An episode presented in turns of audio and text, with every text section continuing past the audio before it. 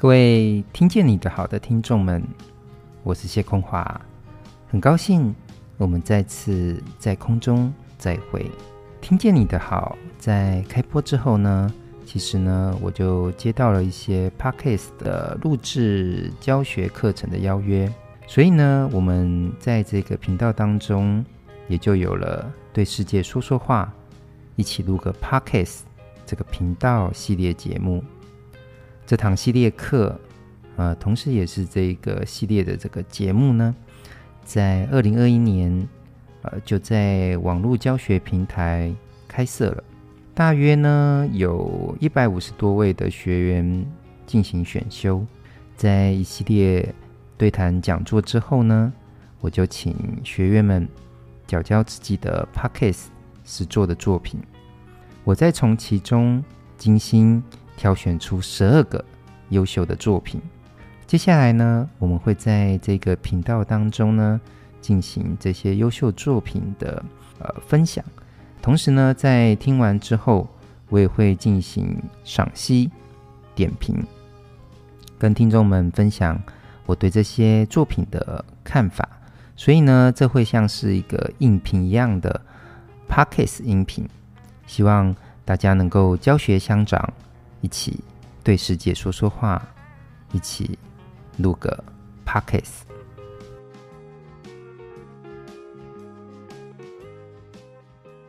今天呢，我们要听的呢是中正高中卢逸云同学的施法行不行？每周六八点，用八分钟聊聊施法大小事。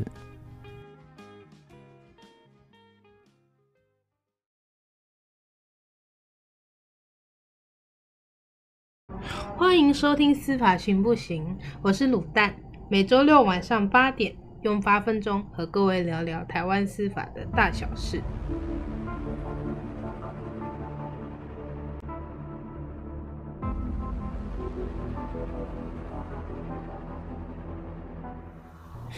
你有听说过邱和顺这个人吗？你有听说过陆政案吗？今天。就要跟各位分享台湾史上全程羁押最长时间的刑事案件——秋和顺案。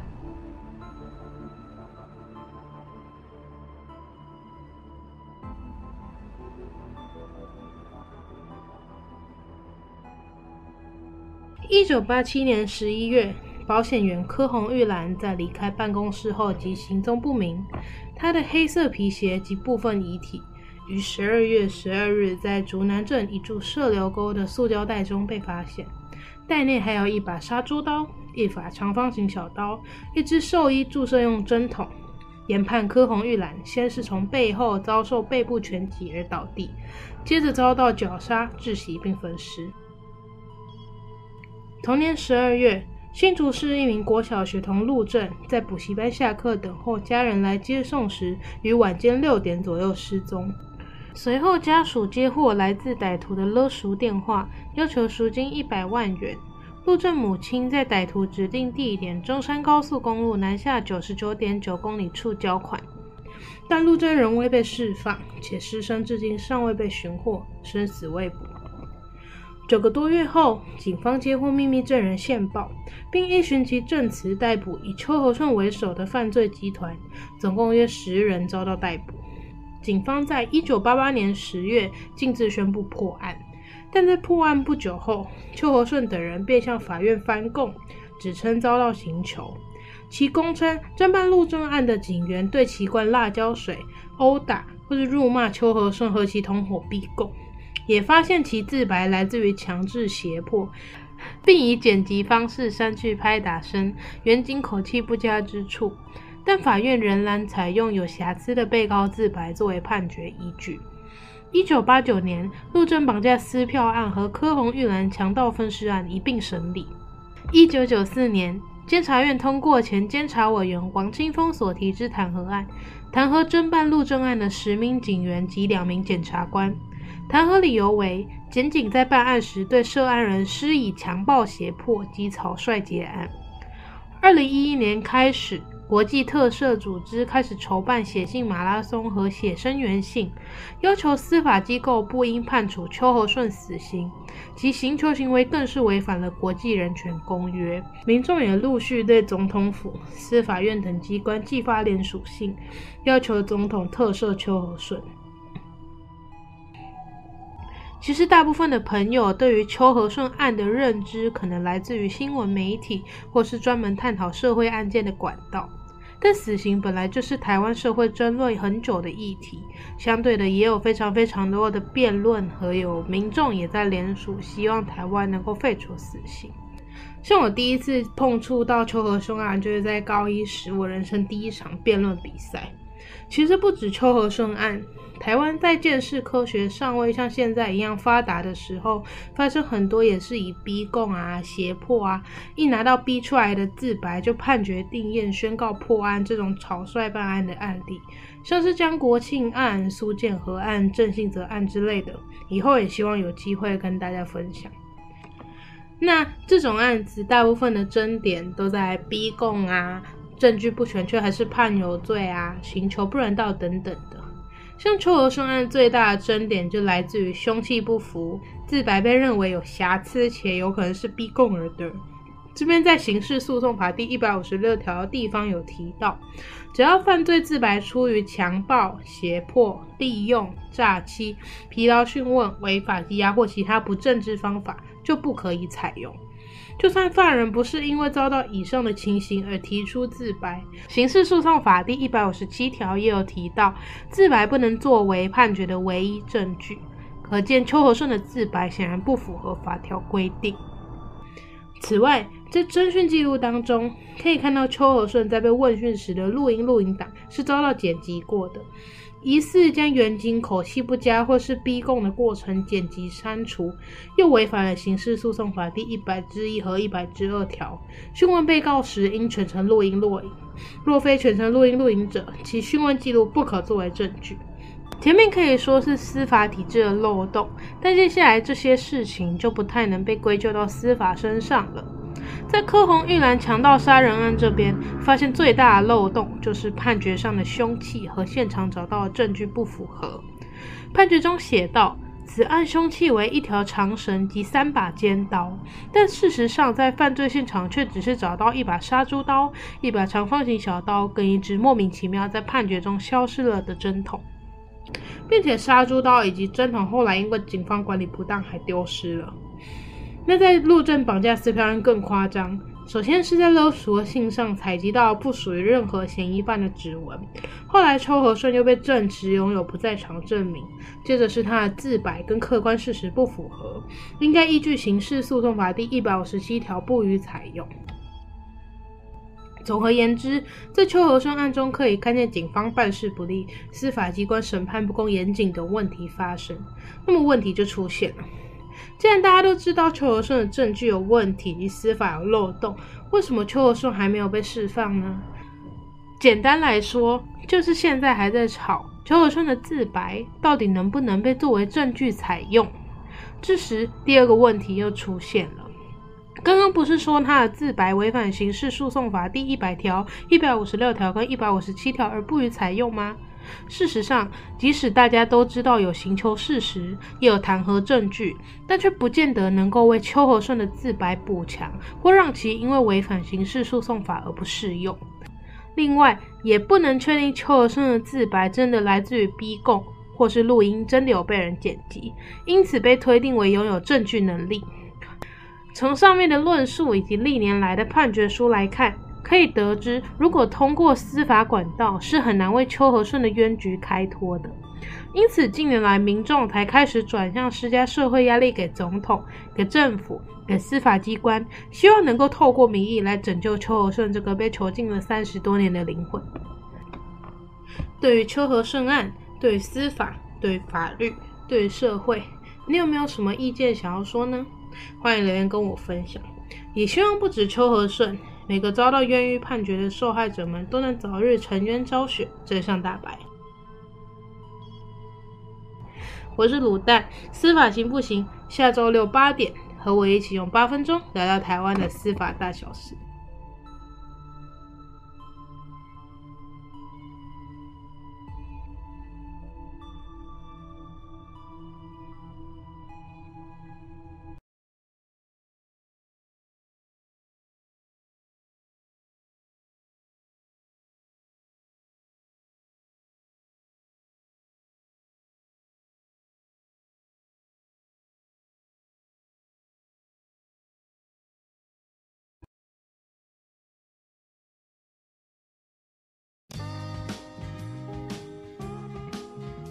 刚刚呢，我们听的是卢艺云同学的《师法行不行》，每周六八点，用八分钟聊聊师法大小事。我觉得呢，呃，在听他的作品的时候，我觉得他第一个优点就是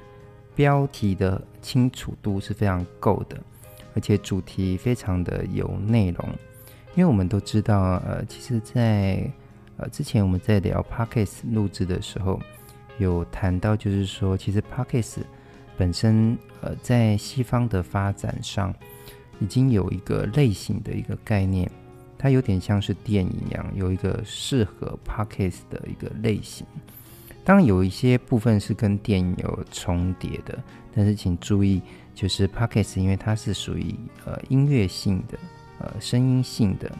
一种音频的组合哈，所以不一定就是完全。有时候电影的类型就会被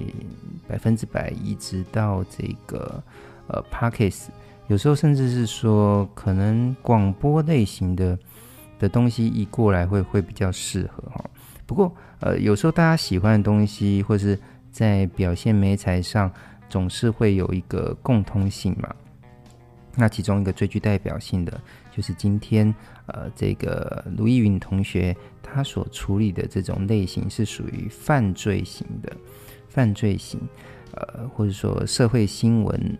呃，社会新闻类型的这个这个部分。不过呢，我觉得呢，呃，其实这一种社会新闻型的这种主题哈，最好能够跟这个犯罪故事，就是把它结合在一起。呃，因为今天这个卢同学他的他他要发展的那个方向比较像是一种社会公益的这个抒发嘛，就是很有高中的这种正义感，这样也是没有没有什么大问题。因为其实我想想，我跟他在这个年纪的时候，我高中的时候，其中有一阵子的，呃，因为也要去选填这种什么类组啊，然后呃。朦胧之间要想自己未来想做什么工作，有一段时间我是想要做那个律师的，哈，律师。然后，所以这种呃，在这个年纪去发挥他的正义感来处理这个题材，我是觉得还蛮不错的，哈。不过，在这种主题在发展过程当中，很害怕一件事情，就是说，因为你今天去谈呃司法行不行，就是刑求啊，或者呃司法正义，如果你想要把它系列化，因为呃，各位朋友可以注意哦，他的这个节目的这个副标是每周六八点用八分钟聊司法大小事，会很害怕，就是最后谈起来都是有点千篇一律，就是反正最后的走向都是说啊，我们的司法还需要更正义，或是更更有怎么样的呃合理化的一个状况，最后你你对观众其实已经。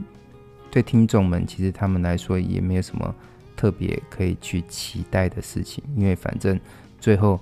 故事的结尾都是走向这样的一种有点说教的一种一种状况，所以我刚刚特别去讲，就是说最好还是把它呃这个犯罪故事化，当然前提是说你不要就是说大家听完这些犯罪故事之后就觉得我我会要去做一个 犯人这样子，这样好像也就是。你就必须要去权衡里面的一些状况哈。那特别是，其实这种类型确实是在很多的呃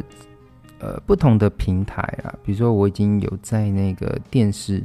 呃电视上，大家都知道最有名就是圣主路嘛，他已经把这种呃社会新闻或者是社会的这种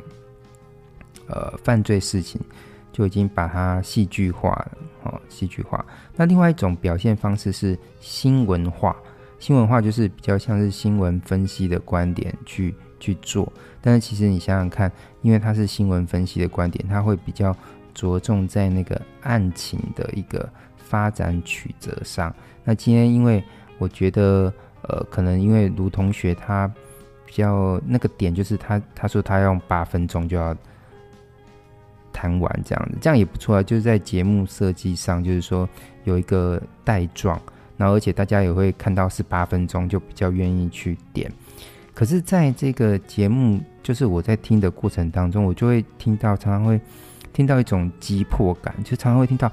这种倒抽一口气，但是倒这个倒抽一口气是好像是要赶着，就是要八分钟一定要讲完这样子，然后甚至是在最后都有按的，在听到很后面，就是反正我就会全部听完，听到最后我都会听到一个好像蛮明显的一个切断声音的的声音，这样也会让呃听众们觉得有有点出戏，或者是说会觉得说。好像有点稍微粗糙的感觉，所以这个呃，可能就是要稍微克服。不过这一个优点是标题清楚，主题有内容。卢以云同学的这个施法行不行？这个 Podcast 作品，我觉得第二个可以好好来细谈的呢，是里面的戏剧跟议题的设计感这个问题哈。因为其实，在听这个作品的时候，呃，可能是因为圣竹卢或是一些呃新闻平台他们在做这个节目，呃，取得的成功，所以我难免会用那个标准再回来看，就是呃同学的这个作品，就会发现，其实仔细听里面他讲述的这个叙事的这个语调，就是他的音感或是他的语言的那种风格哦。比较还是属于一种高中生的一个语调，可是相对呃，你要谈的那个事件的那种血淋淋的程度，就会觉得说，嗯，这个声音好像有点巨大的反差，但是这种反差又不像是一种戏剧上的效果，而是比较会像是比较没有就是磨练的一个感觉，然后，当然其实这个。呃，同学是很认真的，因为我打开那个档案的时候，他还附上了他的打的那个逐字稿，好像应该是照着这个逐字稿这样子念这样子。那可是其实我觉得，你既然这很像是那个电影剧本嘛，都已经有台词了，所以你可以在这个陈述上的时候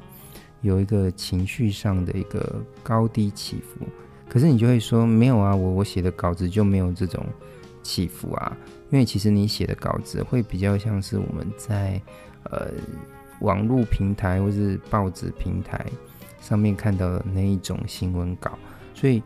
你可能大家就会想一件事情，就是说，那我就直接去看新闻稿。那你你这个声音档案只是可能比较像是因为我开车的时候顺便听一听这样子，因为不太方便看那个文字嘛，这是 Podcast 的声音。的优势就是解放双手，呃，就是双手在做其他事的时候，可以同时进行一个新闻上的或是历史知识上的学习。不过，其实我觉得就算是如此，还是需要有一个再消化的过程。所以，我会比较建议，就是可以让你的那个作品有这样的属于呃戏剧啊，或是。的一种设计感，就是说你你可以在描述那个事件的时候，就再找个朋友嘛，你可以来演一下，就是呃双方的一些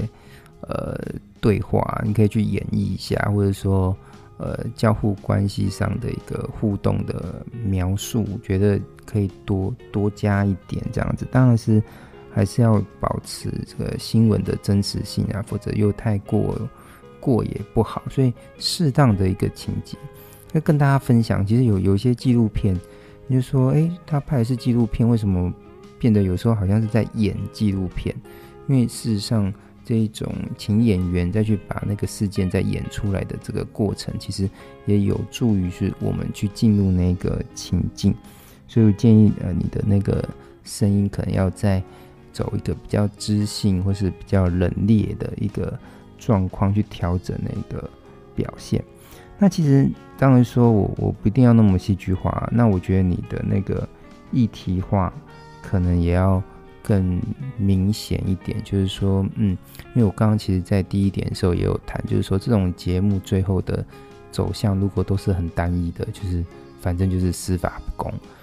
这样子说起来的话，应该还不如把这个议题的层次从批判司法。呃，这件这个角度而而去看，就是说，到底为什么这个司法机器总是会被运作成这样的状况？到底是哪个点就是歪楼了，或者说是什么样的机机制呃，就是那个关键点发发生了这样的呃走向冤狱的一个状况。其实我觉得，嗯，而且要谈就是说要有一个比比较的状况，因为你当然今天是第一集啊，以后可能会有呃不同的冤狱。因为坦白说，我的朋友就是那个纪录片纪录片的导演，他曾经也跟我分享过，他去拍这种。应该是你你这个作品当中有谈到那个郑性泽的那个那个案例，但是他用纪录片拍摄，其实就很详细的去去谈那个东西的事件发展的状况。所以当然说你可能没有那么厉害这样子，特别是我们是声音的这种 podcast，所以我会建议就是说你在做第一集之后，第二集、第三、第四，你应该要有一点回顾的概念，就是一个比较的概念，就说。A 事件跟 B 事件之间，到底同与异之间有什么样的状况？然后，所以当然差异点的出现就很值得去珍惜，这样会让你的这个作品会更显得，就是你的 Podcast 有一个值得再听呃下去的这个动力。这样子，以上呢就是我们今天呃听还有赏析。卢逸云同学的师法行不行？每周六八点，用八分钟聊聊师法大小事这个 Podcast 作品，很期待就是能够再听到这个卢逸云同学呃在更新一集的一个作品。希望你的频道跟你的作品都能够在词语量上蒸蒸日上。就让我们对世界说说话，一起录个 Podcast。